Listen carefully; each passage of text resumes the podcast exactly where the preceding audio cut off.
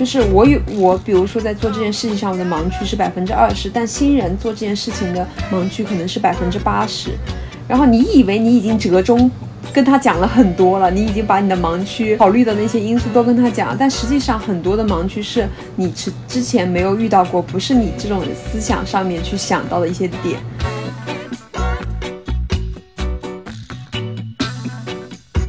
所以就在这两面选择，我为什么选择这个好管？因为因为这个能这个这个个人能力再强，如果不好管理，他有可能就是停留在稍微务虚一点层面，或者说他他落不了地的那种层面。如果说他的个人能力没有表现好的话，再加上他如果说不好管，那有可能是对组织会造成一定的损伤的。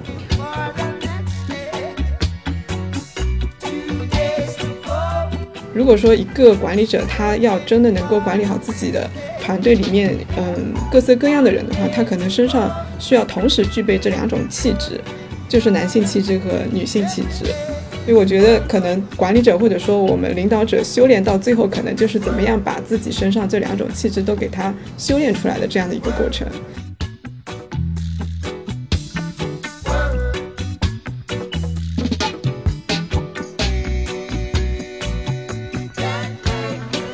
大家好，欢迎收听私聊职场，我是紫娟。大家好，我是吉米。私聊职场是一档职场类播客节目，每周五更新，欢迎大家在泛用型播客平台订阅我们的节目。每期节目我们会挑选职场人会关注的议题，邀请嘉宾一起来交流。为了更好的为听友们提供支持，我们也开设了专门的邮箱，在节目首页可以查看。如果你有遇到职场困惑，可以给我们写邮件，我们会不定期对来信进行解答。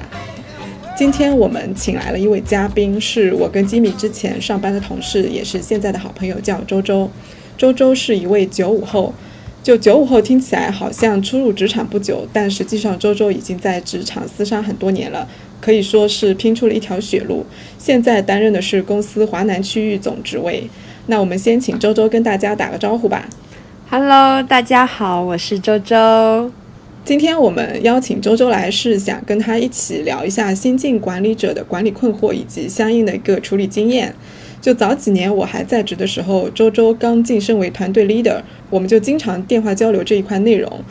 我记得去年年底看朋友圈的时候，我发现周周在公司年度的表彰当中获得了优秀经理的称号，所以我觉得这个话题他应该会很有感触，因为一路走过来也是相当不容易了，是吧，周周？哎呀，感触很多。今天可以好好讲一讲。那我们第一部分先来分享一下，就是我们各自的一个带人经历吧。就是出身为管理者的时候，我们遇到了什么样的下属，然后这个下属或者这几位下属有给我们带来什么样的挑战，我们当时是如何解决的？周周先来吧。好，嗯，我第一次做管理应该是在四年前，就是刚做这个。嗯，管理者的时候应该是刚好带了两个人，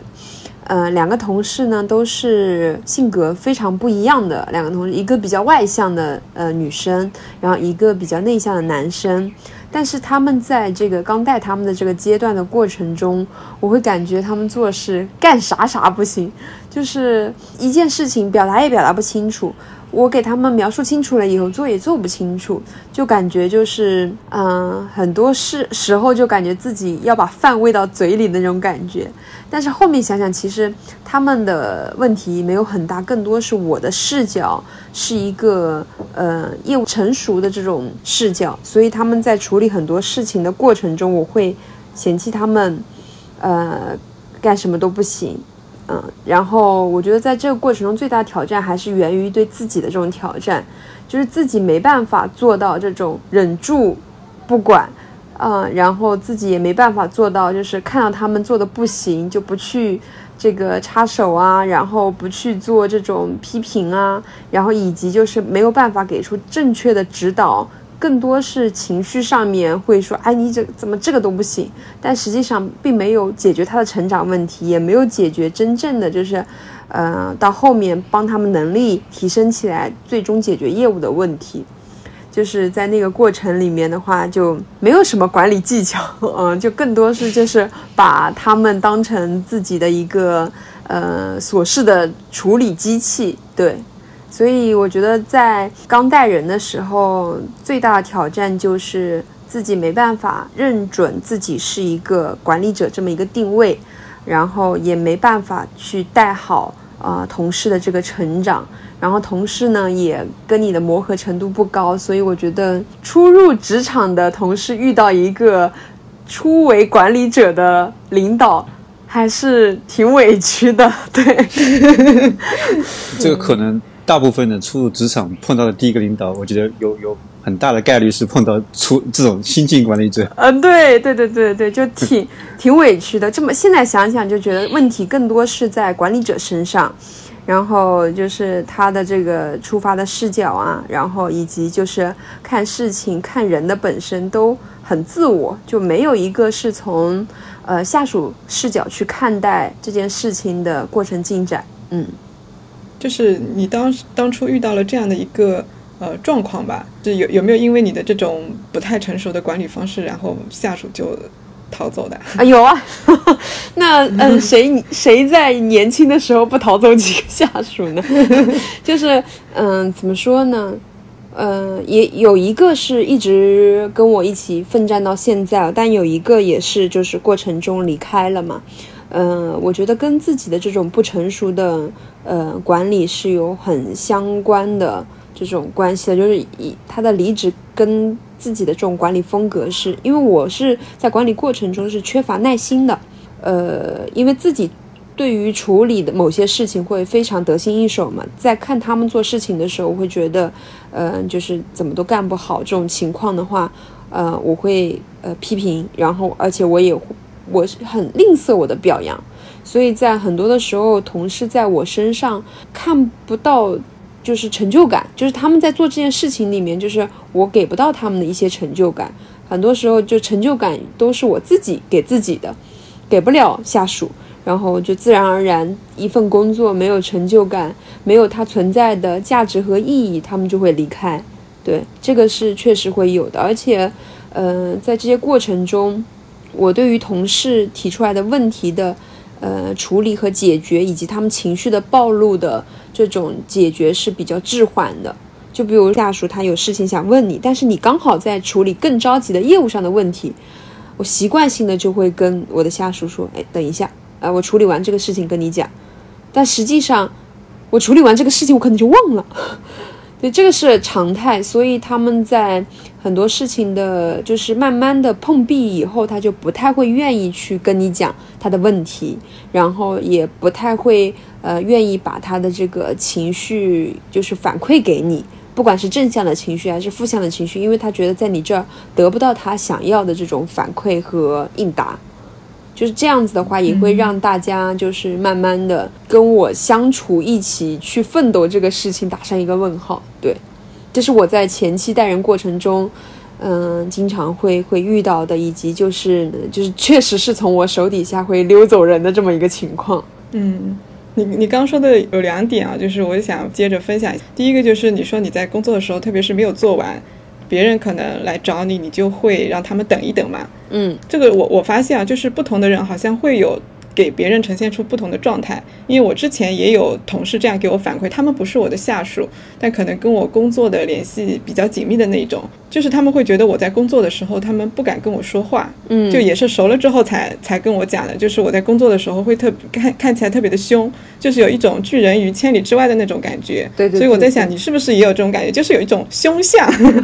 是的，他们一看到你就不是很好惹，对吧？嗯。就是我本身工作起来也会比较严肃嘛，然后跟我生活里是截然不同的，所以刚接触我的人都会觉得我这个时候打扰一个呃老员工或者打扰我的领导，他可能在忙，就会很不好意思。就是这是很多初入职场的新人都会有的一种心态，就是我会害怕去打扰别人，然后我可能就默默承受，对，然后默默自己消化，这种是常态。再加上我又是那种这个事情如果当时不解决，很有可能忘的人，就他们的感受就不会很好。对，就是就是你的那个反应会验证他们的那个想法，就更加不敢来对打扰你了。是的。然后还有一个就是你提到，就是作为一个业务的熟练的能手，你你会觉得他们太笨嘛？就是我发现可能很多人都有这样的一个情况，就是当自己能力很强的时候，你就会以自己的一个高的标准来要求别人。对，做不到的话，你就觉得对方很笨。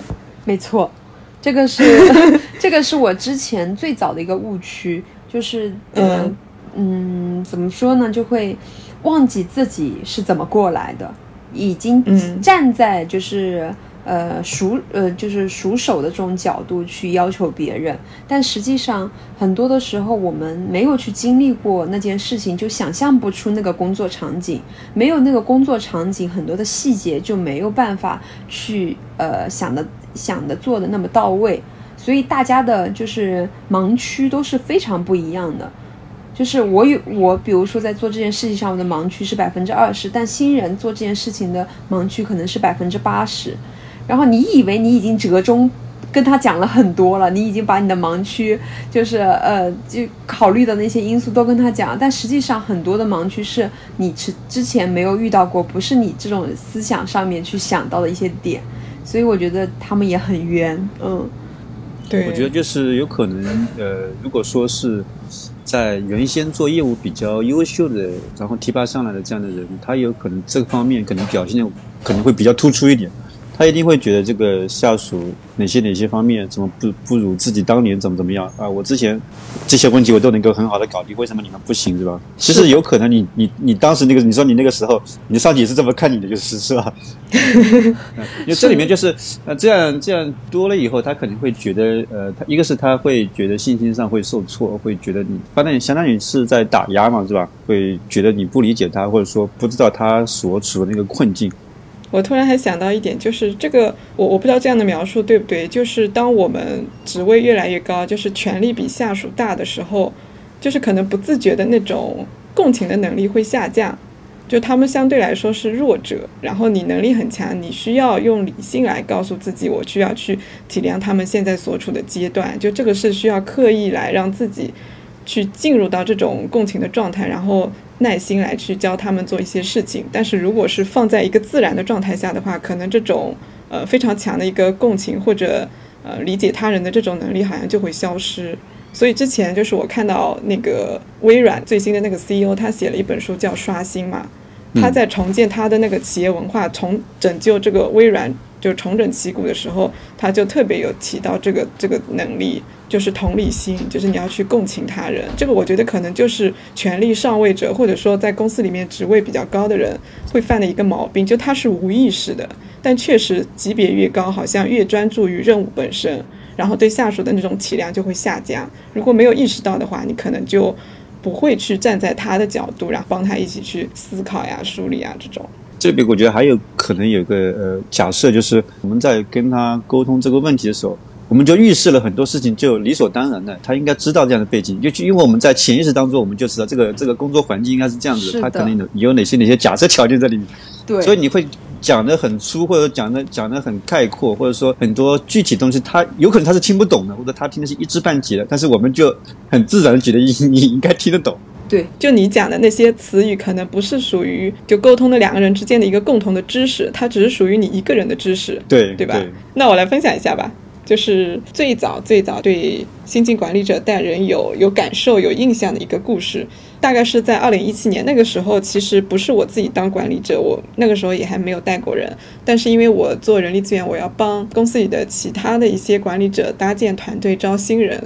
就这个事情的主人公，他跟周周一样的都是负责业务，我就称他为 A 吧。就是 A 来我们公司做业务之前，他曾经是初中还是小学的这个语文老师，就是体制内的语文老师，呃，记得不是特别清楚了，应该是当过班主任的。然后他从体制内出来，并且到我们公司直接转行做业务的话，其实这个本身就要非常大的勇气了。但令人更惊讶的就是他在一年之内就做出了非常出色的业绩，所以第二年就顺利晋升了嘛。正好呢，就是他管辖的那个市场，在那几年上升的势头很猛嘛，所以公司就计划给他多招一点新人，让他好好的带一带。本来就是我们招业务的这个招聘要求，基本上就是本科就可以了。但是因为他本人学历水平比较高，而且业务能力也比较强，所以就我们面试的时候也吸引到了很很多那个研究生，所以他的那个团队整体的素质都是非常不错的。就在我觉得，哎，他这边的工作告一段落的时候，就。呃，发现没过几个月，就是这些优秀的潜力股吧，啊，就陆陆续续的都走了。就我那个时候还觉得挺震惊的，就怎么一个一个都走掉了。但是我也不好说什么，我就猜可能就是这些呃研究生啊、本科生，他们根本就不适应就是做业务，所以我也不好直接断定是不是这个 A 的管理问题，我就继续给他招。然后补完了之后，没过几个月就又发生了同样的事情，然后我就去调查，就是去民间访问，就是到底是怎么回事。然后就发现，就是在我或者其他人看不见的地方嘛，就是他们团队关起门来内部沟通，或者说 A 跟他的下属一对一沟通的时候，A 他会习惯性的用老师的那一套管理方式。就你能想象吗？就是我们传统的学校里面的那种语文老师管理小学生、初中生的那种方式，就非常的呃凶，非常的严厉，就就非常的把对方当成小孩子，什么都不懂的那个状态，然后用各项规矩来给他们去呃树立养成习惯，就是他就用这种方式来带职场里的新人，然后就把这些新人全都给吓跑了。然后我知道这个情况之后，一开始就特别的生气，因为我会觉得我自己过去的努力都打水漂了嘛。因为那个时候是一七年，就是我自己没有带过人，我刚刚说过了，就是我对管理是只有相应的理论知识，我是没有经验的。我就会觉得，哎，这些呃公司里面待了一定时间的人都参加过了很多的培训，尤其是管理方面的领导力的培训，他们拥有这些知识，他们应该都会管理才对。但我后来才逐渐开始接受这样的一个现实，就是每个新上来的管理者，他都要经历一个呃试验的阶段。这个试验的阶段或长或短就不知道，每个人可能都不太一样。你后来有跟他提过这个这个交流过这方面的问题吗？嗯，我跟他交流过，就是因为他自己态度也非常好，所以我根本就没法继续生气了。他也觉得是自己的这个管理出了问题嘛，所以我们就一起分析怎么。在哪些方面做改进？然后我们在挑人的时候，可能要按照某几个标准去筛，肯定也要一部分来符合他的一个性格特点嘛。呃，其实我后来也在想，就是很多的这个呃新进管理者啊，其实我觉得可能会跟类似于像周周这种状态，其实刚开始相当于是一个带人的这个角色，就是有点像个导师，或者说是一个呃传帮带的这样的一个人。嗯。我第一个下属，或者说我第一个带的人嘛，他也是一个应届生啊，就是前面周都讲的，很多应届生遇到的 就是新进管理者，或者是刚刚开始带人，我也是这种状态。差不多在一年之后，就是有点像真正意义上这个这个初级的管理者，因为那时候公司开始在我所负责的这个板块、这个市场开始要成立，相当于是成立部门了。那这个时候的团队的成员就会有相应的增加。有呃四个人团队，四个人团队的这个工作过程当中，你才会有一些有一些我们说的这个管理者需要做的一些相关相应的一些事情，你要有团队的指标，有团队的这个需要共同去完成的一些任务，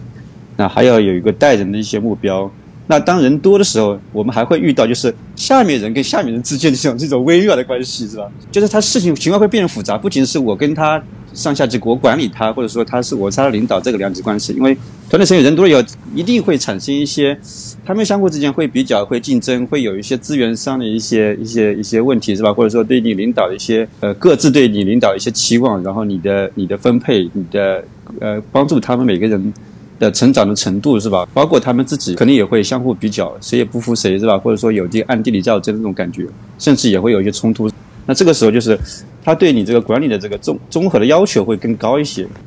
我我想到一个问题，就是刚才那个吉米在讲的时候，就是你说，呃，真正当管理者，因为手底下可能会有三四个人起了嘛，对吧？就是人会比较多。你你会不会好奇，就是底下就是团队成员们他们在怎么议论你？就他们可能会私下里建个小群，然后在背后。呃，聊天可能偶尔会提到你，哎呀，我们的领导是个怎么怎么样子的人啊，他哪里哪里做的不好什么的，你你会去主动获取这样的信息，然后来看看自己做的够不够好，或者会不会害怕大家都在私下里对你很不满意？没有，会好奇，但是我不会说刻意去去呃通过什么途径去获取，说去询问、去打探什么的。哦，我我我说一下，我之前是在无意之中知道这个事情，我还挺伤心的，有一段时间，呃，我就觉得怎么回事，就怎么会有一个做的不够好吗？对，是我做的不够好，怎么会有一个没有我的群？而且我我说我那时候想着啊，我也没有对你们很严厉啊，我也没有怎么样，为什么要这样背着我建群？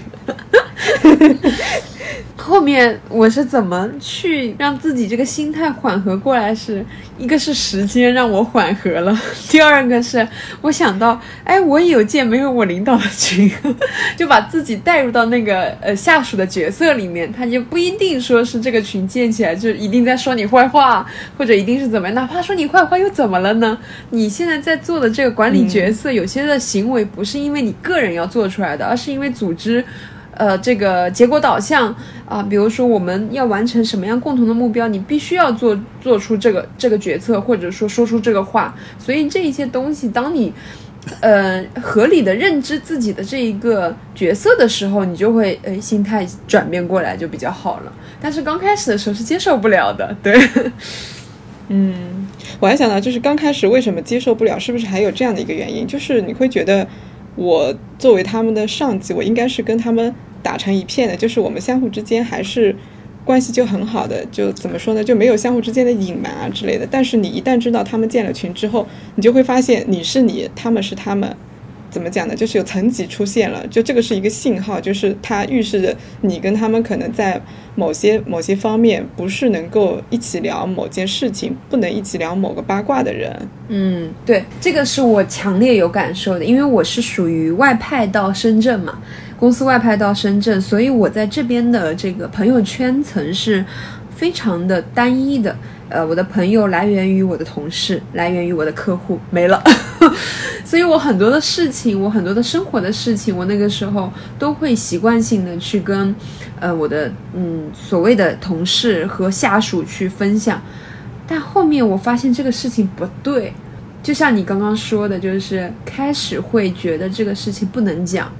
因为你后面做管理动作的时候，他会不在乎你做的一些动作，不在乎你说的一些话，啊，可能就是你很好被拿捏了。刚开始的时候，大家的这个界面会很模糊，就是更多就是打成一片。但后面当你要去做事情的时候，你发现打成一片解决不了你业务结果的推进的时候，你就会开始剥离出这层关系，就是工作是工作，生活是生活，得分开。对，然后得按照你的角色去定位你该说的话，你该做的事情，就是那个边界，你就一点点的就就建立起来。对，边界要建立起来，而且你要知道，就是开始慢慢认知到，就是做领导是孤独的。嗯，前面是你跟下属之间的关系，我知道你可能有这么一个接受的一个过程，在你心目当中有没有好的领导的样子？如果有的话，就是你你在日常的这个管理行为当中，或者在实践当中。会不会就是刻意的向你这个理想中的领导去努力，往这个方向去去做一些实践？首先，我自己是有一个非常强的慕强心态，就我希望我的领导是一定要有比我牛的地方的，就是值得我去跟随的。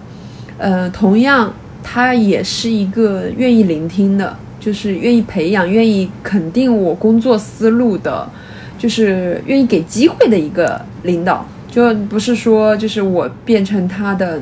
啊，手或脚就是帮他去做执行的活，他是愿意用我的脑袋的。对，第三个就是我觉得跟一个一个好的领导是，嗯，就互相能够把彼此的后背就交过去的，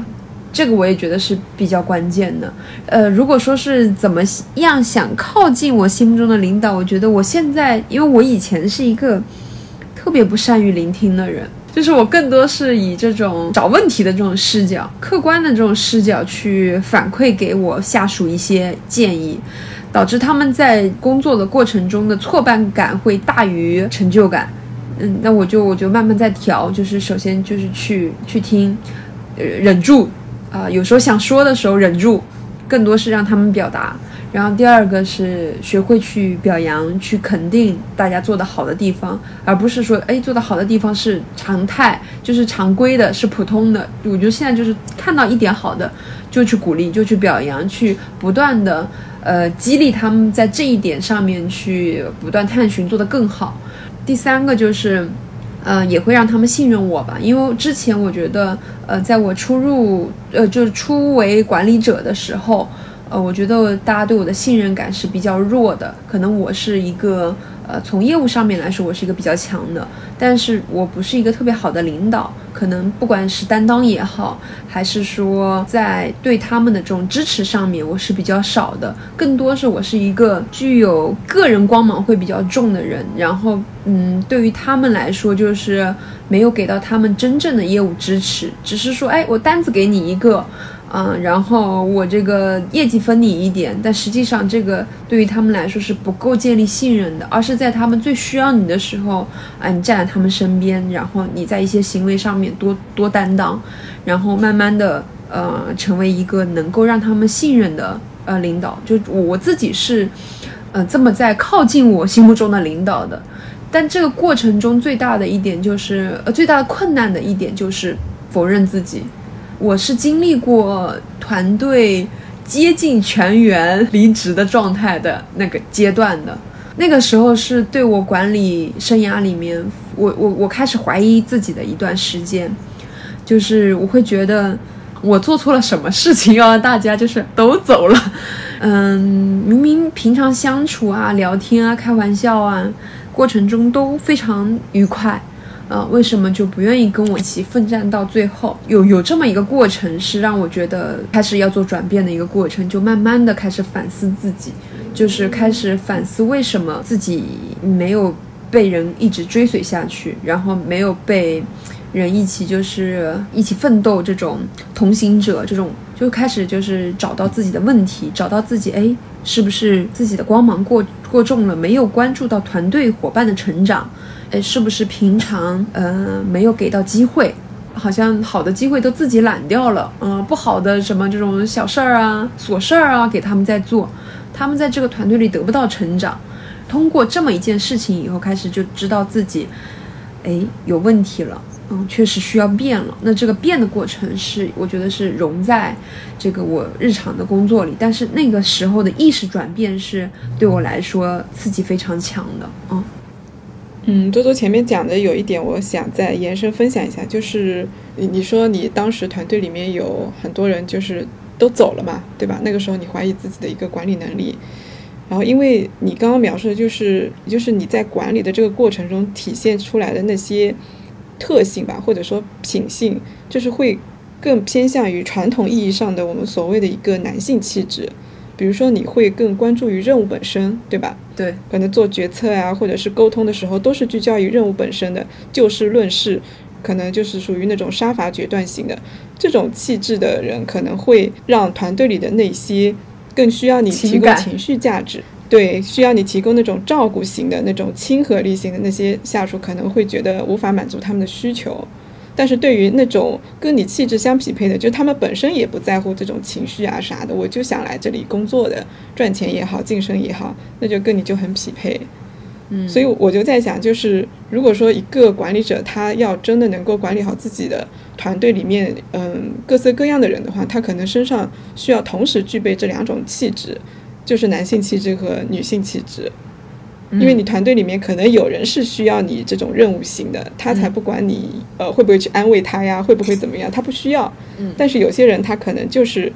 看中了你身上的这个女性气女性气质的一面，嗯，然后就觉得你聆听能力很强，你能够共情他们，能够理解他们现在为什么会觉得很委屈啊，或者为什么会觉得。呃，受到了不公平的待遇是怎么样的心情之类的，会帮他们去处理。嗯，所以我觉得可能管理者或者说我们领导者修炼到最后，可能就是怎么样把自己身上这两种气质都给他修炼出来的这样的一个过程。成为什么样的管理者，这里面很多它不是这种方法或者技巧层面的，而是说，当我们这个呃位置发生了变化以后，我们这个视角发生变化了以后，你能够所激发出来一些你原本。原本底层的一些观念和特质，呃，我觉得就是有很多的管理者啊，容易犯的一个问题，就是我们在不经意间就是会变成我们自己原本讨厌的那种类型的领导。会会，我我觉得这个事情是这样子的，就是为什么我们会有一个讨厌的人的一个模型，就是为什么我们会注意到这些这些这些特质会被我们所讨厌，是因为我们在别人身上看到了，对吧？那为什么别人身上展现出来这些品质会被我们捕捉到？因为那是我们自己内心的投射，所以我们在评价别人身上有这些令人讨厌的品质的时候，其实恰恰说明我们自己身上就有这样的一个苗头。在某些特定的情境下，你可能有一定的必然性会被激发出来，就是自己讨厌的那个样子，它就是存在的。但是又很难避免的。对你好像在灵魂质问我，我不太敢回答你下面的问题。就我感觉确实像你说的一样，就是你不喜欢人身上特，比如说，你觉得有些领导会很强势。但是你投射到自己身上，你发现自己也是一个强势的人，你就感觉哦，我不想要这样的我，但是没有办法，我还是我，就是 就是属于这种情况。就我有一个领导是短暂的管过我一段时间，他就觉得，嗯，就是我更多可以是他呃的一个执行者，我去把他布置的任务，哎，妥妥帖帖的按照。嗯，高效的标准去完成就可以了。嗯，但是他不接纳我的一些新的想法，他觉得，哎，那个事情你先完成再说。嗯，那我就会很难受，我觉得我自己憋得慌，我觉得我的价值没有被发挥出来，而且他布置的事情不一定是我愿意去做的事情。嗯，但他非常强势，我没办法，我得去做。后面我发现我自己也很容易到这个误区里面去，就会变成我不喜欢的人的样子。但我会就经常给自己敲敲警钟吧，就是提醒自己，就是不要犯这样的错误，也不叫错误吧，就是会走到一个误区里面，就是及时的给自己拉回来。然后我发现，就是有一些管理的新手，就他会为了防止自己将来管理过程当中被下属挑战、被质疑这样的一个麻烦。能够顺利的度过这个晋升的初期的阶段，他就会在招聘新的团队成员的这个过程当中去设置一些明确的指标，比如说这些人得乖，他得服管，甚至有一些人他就直接说我要男生，因为普遍意义上人们可能会觉得女生会相对玻璃心，我要去管理你的情绪，可能会更容易哭，然后男生可能会比较坚强之类的，他就会设各各种各样的条件，让自己挑选进来的人好管一点。我们怎么来看待就是团队里面呃有能力的人和好管理的人这样的一个之间的一个平衡嘛？你们在选团队成员的时候会有偏好吗？就是我宁可这个人不太好管，我也要他能力强，我要先把工作做成再说，或者选择另一种方式，就是我工作做的一般或者合格就行，但是我的团队不要出乱子。就是你们会有这样的倾向吗？举手，周周你先来。对，举手，我又有想说的。刚刚子娟你聊到的那一些的情况，都在我团队有发生过，而且你们应该都见证了。嗯，就是我觉得会会有几个状态吧，一个是要要权衡团队的现状。嗯，到现在为止，我的想法是这样的：能力是基础门槛，其次是好管理。对，嗯，就是相当于是你得先有能力，才能进这个团队。然后再是进完这个团队以后，你是否有没有好管理的这种潜质，或者说你怎么样跟他去打配合？就有些有些能力强的人，他是你是需要跟他去打配合的，嗯，就是不是说单纯的只是去做，呃，就是施压啊，或者说是去做你的这个目标分解啊等等之类的，他可能不一定会按照你的节奏来。但是我觉得有能力是我目前到。一直到现在为止的就是一个标准，就是你得先有这个基础门槛。如果说是在招聘过程中的话，呃，我肯定是希望就是呃能够挑选我自己喜欢的以及好管理的下属，因为呃，当你的团队声音是一致的，在布置一个任务的时候，他没有抗性。啊，或者说怎么样的时候，你还是会感觉到很舒服的，这就是人的心理常态嘛。就你会愿意去听你想听的话，愿意去跟你呃，就是就是，比如说说的不恰当一点，就是呃，舔狗舔狗，它存在必然有它的道理，对吧？就是你一定会选择那个说说好话，跟你愿意以你的视角去发声啊，就是站在你的这种角度去给你思考的人，这个是必然的这个状态。但我觉得。这个时候就是要给自己敲警钟的，就哪怕你觉得，呃，你喜欢这个人好管理，跟你气味相投等等之类的时候，你还是要设那条基础门槛，你是否有能力？嗯，就如果说你没有能力，你具备了以上所有的这种能让我，呃，情绪价值非常高的这种情况，我也是不会要的。但如果说，呃，他的能力也很高，能又能够满足我们在管理过程中的情绪价值以及这种呃共同的这种凝聚力的发挥，那我觉得何乐而不为呢？呃，但是我现在是会觉得，就团队里面一定是每个人都有自己的特色是正常的，而不是说只有一种声音啊，只有一个状态，这个是我觉得最最好的一种状态。嗯，你在讲的时候，我突然想到，就是。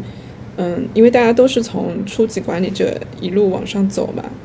就是不是有这样的一种情况，就是当管理者他的管理能力越来越强的时候，其实也意味着他向下兼容的，就我们说那种降维打击，就因为他的维度很高，所以他向下兼容的这个水平很强，所以对他来说也意味着不好管理的这种人其实会越来越少的，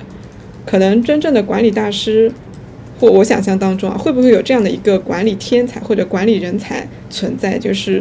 没有人在他手里是不好管的，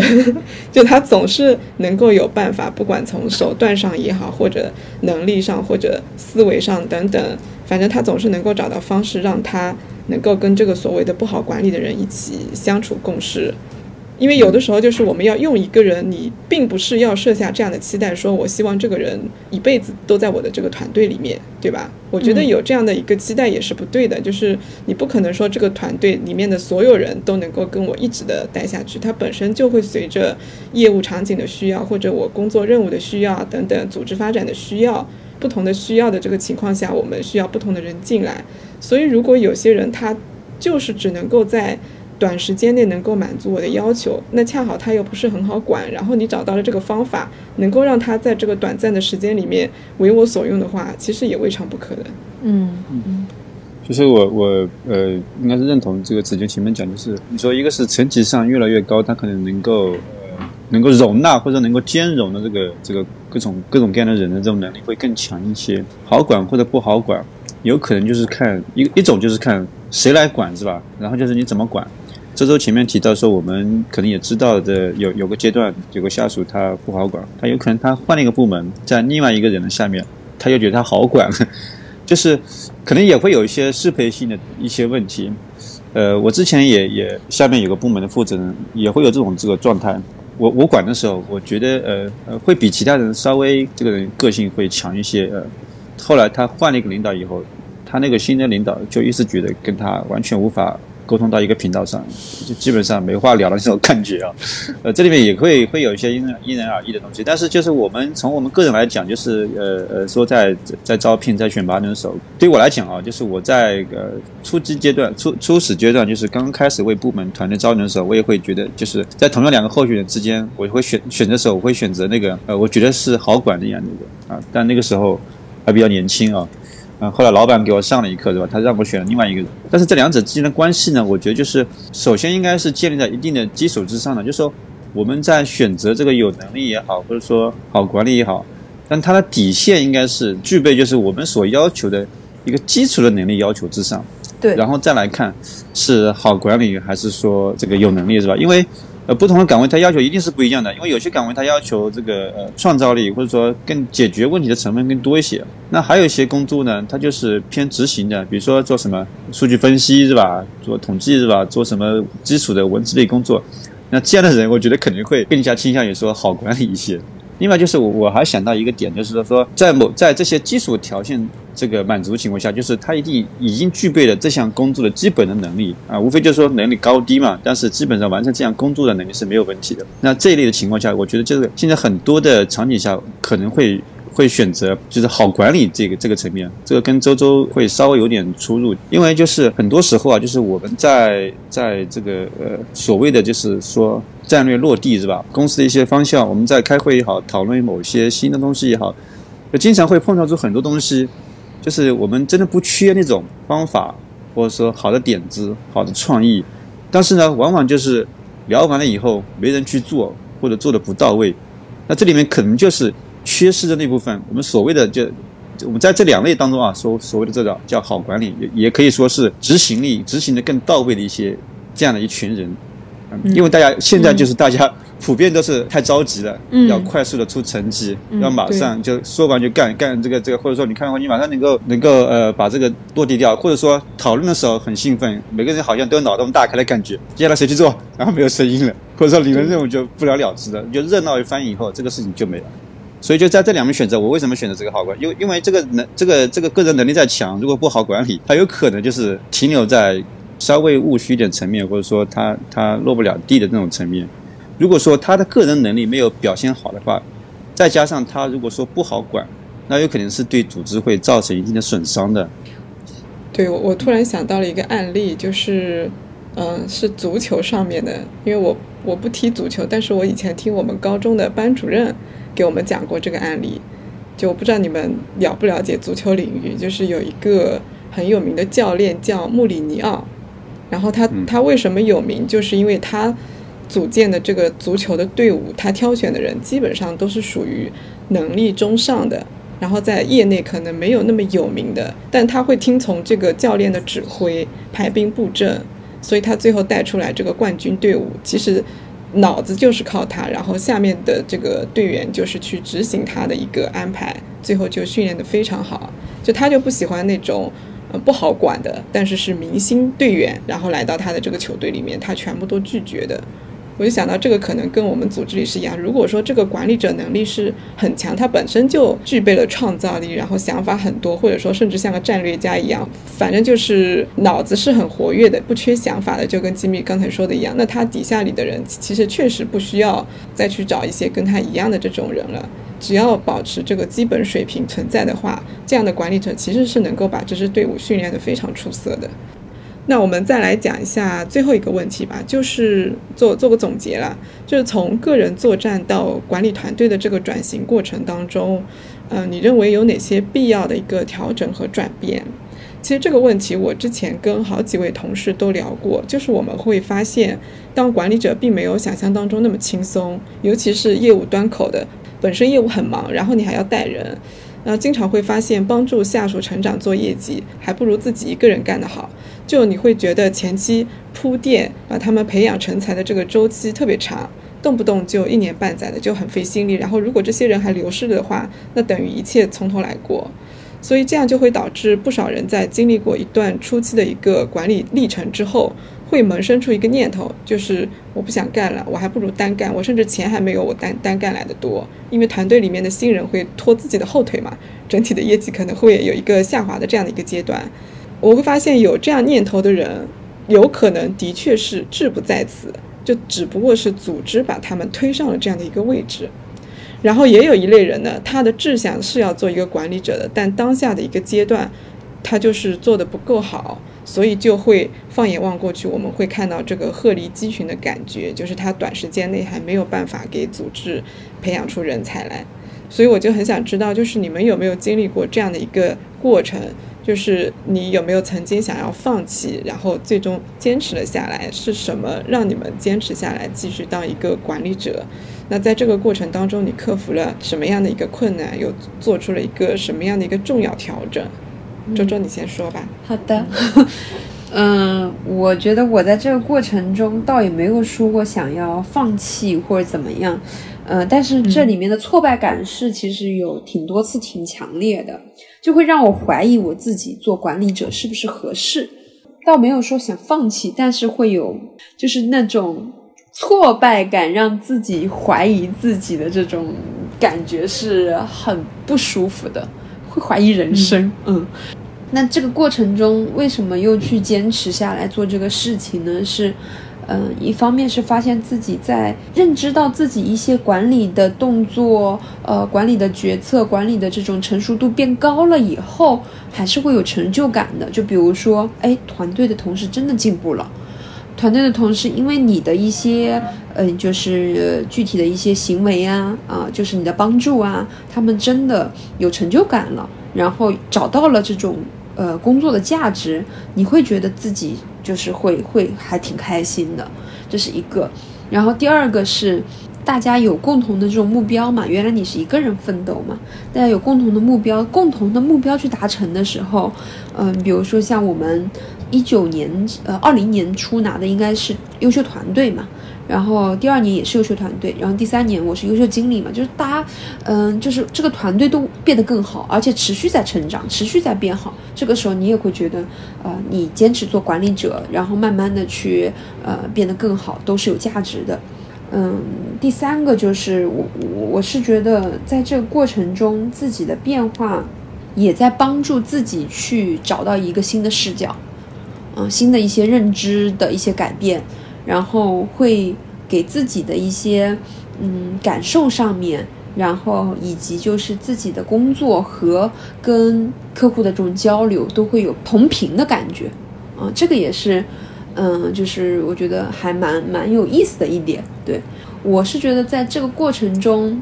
做的调整和改变的话，认知改变是非常非常关键的。嗯，就是第一个是在带人的阶段，就是刚刚聊到比较多的，嗯，新人和我们这种就是成熟的业务工作者，他的这个视角是完全不一样的。就是你你是要给到大家试错的机会的，而且在过程中是需要帮助大家在试错，就是在犯错的过程中。找到这个原因，然后慢慢的去辅导他们，也要相信他们去能够做好这件事情，也要去忍住自己少表达一些，呃，你你所谓的认知，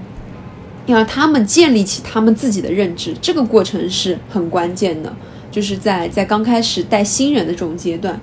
嗯，第二个认知就是。你接受团队中跟你不一样的声音，跟你不一样的颜色，就这个我指的是，就是我原来习惯性的会招聘，呃，跟自己性格比较像的，跟自己就是兴趣爱好啊等等之类的聊得比较来的，但后面我会发现这样的团队是就像缺一只脚、缺一只手一样，它是一个不完整的。你要去接受更多不一样颜色的人，然后关注每一个人擅长的地方。然后关注每一个人他的这个成就感的呃来源和他价值创造的点，让他们去在这个团队中获取自己的这种价值创造的那种力量，你的这种成就感也会非常强。嗯，就是这个是区别于我自己个人作战时的业务成就感，而是呃帮助到团队里面去团队的同事找到他们的价值的这种成就感。第三个就是。领导不是这么好做的，带团队也不是这么好带的。这个过程中，自己是不断的在成长的。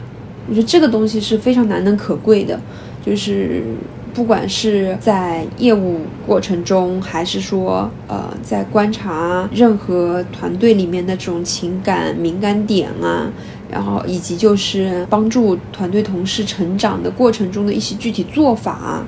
等等之类的这种细节点。你都会觉得自己在不同的阶段做同一个事情，但因为那是不同的人，都会发生一些变化。所以我觉得先改变自己的认知，然后不断的去反思过程中自己的一些管理的行为，就会有不断的进步和成长，不断的去突破自己的一些呃原来的设定，然后去变得更好。这个我觉得是我自己做的一些变化和，就是未来也想继续去做的一件事情吧。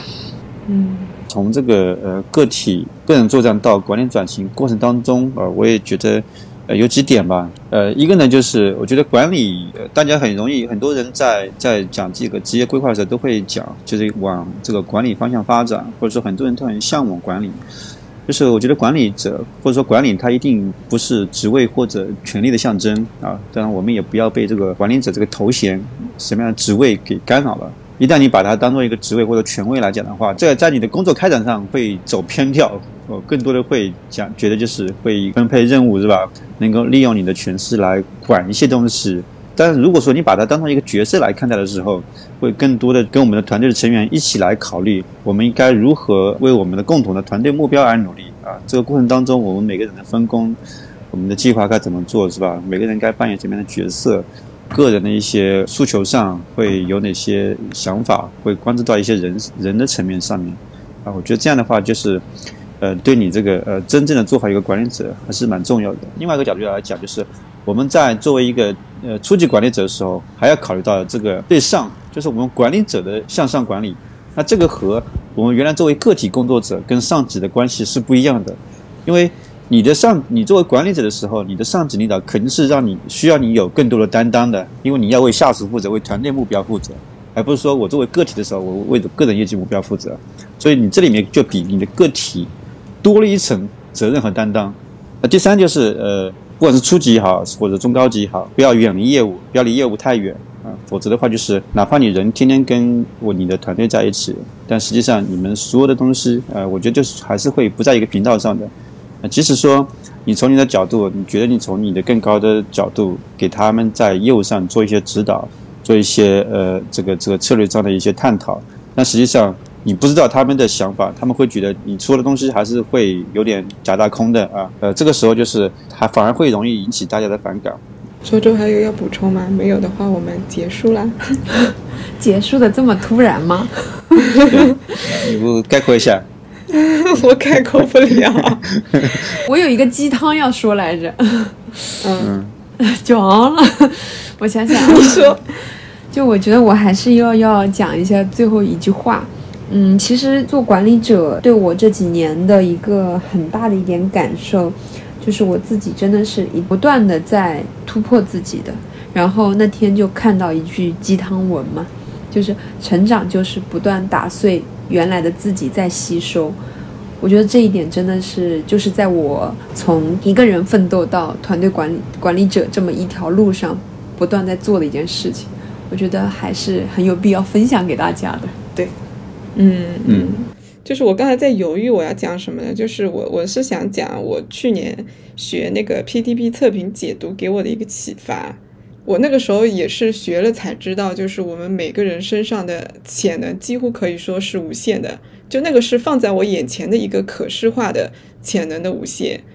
就刚才吉米讲到，就是管理者他是一个角色嘛。其实我觉得是在职场里面任何一个岗位，它都是一个角色。就算我们是在做专业岗、基层员工。他也是一个角色，就如果我们要把这个角色扮演好的话，他可能多多少少跟我们本来的我或者生活中的我的那个样子其实是会有一些出入的。但是这两个角色表现出来的一些呃行为表现品质，其实都是我们自己的一部分。就像刚才周周讲的，就是你在做管理的这个过程当中，你是会不断击碎重建，然后吸收，会有一个全新的自我的一个这样的生成的过程嘛。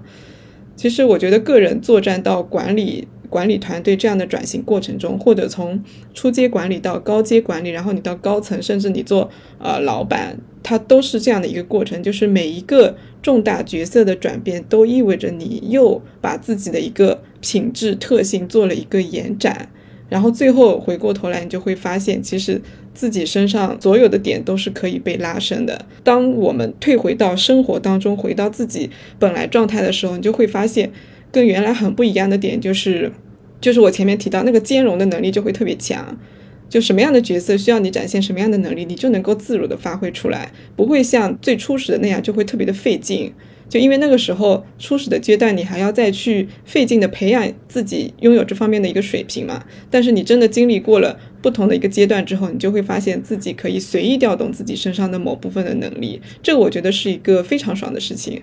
那我们今天新晋管理者的这个话题就聊到这儿吧。欢迎大家在评论区给我们留言，分享自己的经历和观点。我们下期再见，拜拜，拜拜。